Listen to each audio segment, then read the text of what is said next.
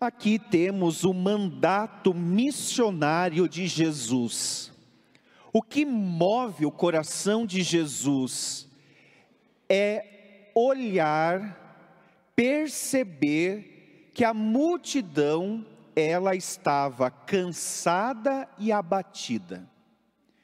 A sensibilidade de Jesus perceber como está a multidão, como está as emoções daquelas pessoas, como está o semblante, e a gente revela o nosso estado de humor pelo nosso semblante. Quando estamos abatidos, como estamos cansados, o nosso corpo reage a isso, ao que está acontecendo dentro de nós. Jesus, ao perceber isso, tem a ideia de que ele precisa fazer algo em favor dessas multidões. E não é diferente hoje. Jesus percebe quando nós estamos cansados, abatidos, e ele não fica passivo, indiferente, ele quer, de alguma maneira, vir ao nosso encontro para nos ajudar. Então, olhando esta realidade, ele percebe algo precisa ser feito em favor desses que estão cansados e abatidos. E é então que ele chama os doze apóstolos para ir ao encontro dessas pessoas, falar em nome do Cristo, agir em nome de Cristo. Aquilo que Jesus faria, os discípulos agora têm autoridade para fazer o que Jesus faz. Essa autoridade foi constituída pelo próprio Deus e confiada aos apóstolos.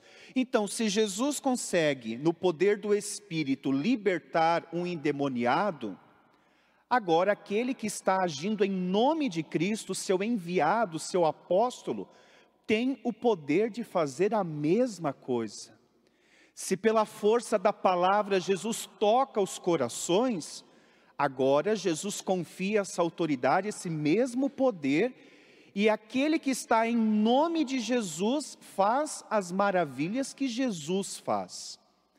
Hoje, quem são os apóstolos? Porque sabemos que esses que o Evangelho cita os nomes já se encontram na glória de Deus, não estão mais vivos no meio de nós, não são mais na condição humana como nós somos a sucessão, essa autoridade que Jesus, parte de Jesus, confia aos apóstolos para fazer as mesmas obras que Jesus fez.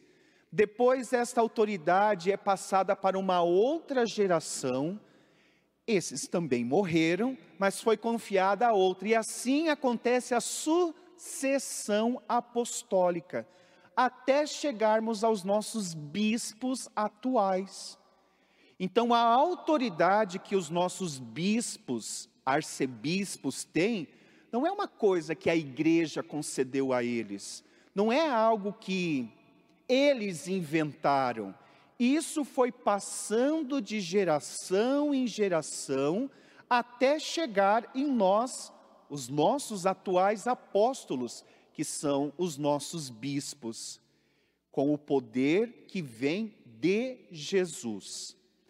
Depois Jesus ele muda o discurso dele. Ele está falando de ovelhas, está falando de redil, de pastor, está falando de uma realidade é, aonde se cultiva os animais. E depois Jesus ele muda o cenário. Ele vai nos falar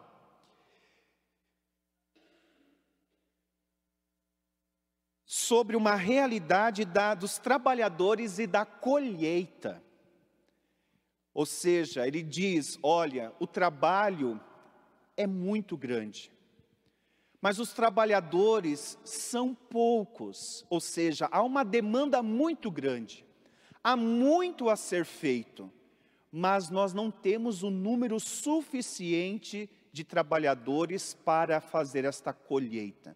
É evidente que Jesus não está falando de uma colheita de algo plantado.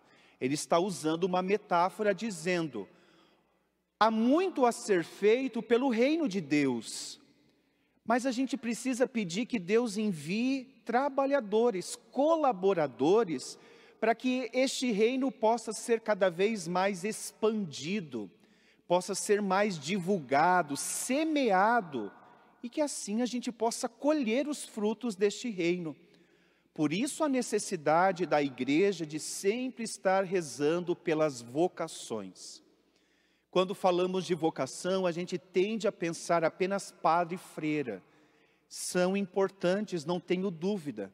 Mas quando falamos de vocação, nós estamos falando de todos os estados de vida que a igreja celebra e legitima como uma forma de servir a Deus um pai, uma mãe de família, a vocação matrimonial, está servindo e plantando este reino nesta realidade familiar.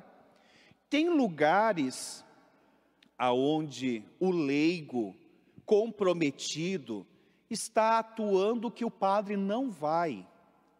Por exemplo, há situações aonde os leigos, a comunidade em geral, está mais presente na vida da sociedade do que o sacerdote. Embora hoje há alguns sacerdotes, por exemplo, envolvidos na política. Mas quem faz a política são os leigos. Está na mão do, do, dos leigos esse poder. Como eu disse, não é a regra. Até mesmo quando um padre, por exemplo, vai se candidatar algum cargo, para vereador, prefeito, sei lá, o que tem, ele precisa se ausentar dos trabalhos comunitários, ele não pode mais celebrar a missa, para não misturar as coisas, senão ele pode fazer da missa uma campanha eleitoral. Percebe? Então a igreja tem essa preocupação de perceber, há lugares que os leigos estão participando mais ativamente do que os padres ou as religiosas. Então isso mostra que todas as vocações são importantes e aonde está aquele que é chamado a viver a vida cristã, ali é convidado a fazer frutificar o reino de Deus. Mas eu gostaria de fazer um paralelo. Jesus fala de poder, fala de autoridade confiada aos seus apóstolos. E eu fico me perguntando: há uma diferença entre alguém ter poder e alguém tem, ter autoridade sobre mim? Há uma diferença aqui muito grande. A autoridade, eu consinto, eu cedo esse, essa autoridade que o outro exerce sobre mim. Então há pessoas que têm autoridade sobre nós. Há outras pessoas que não têm autoridade, mas têm poder.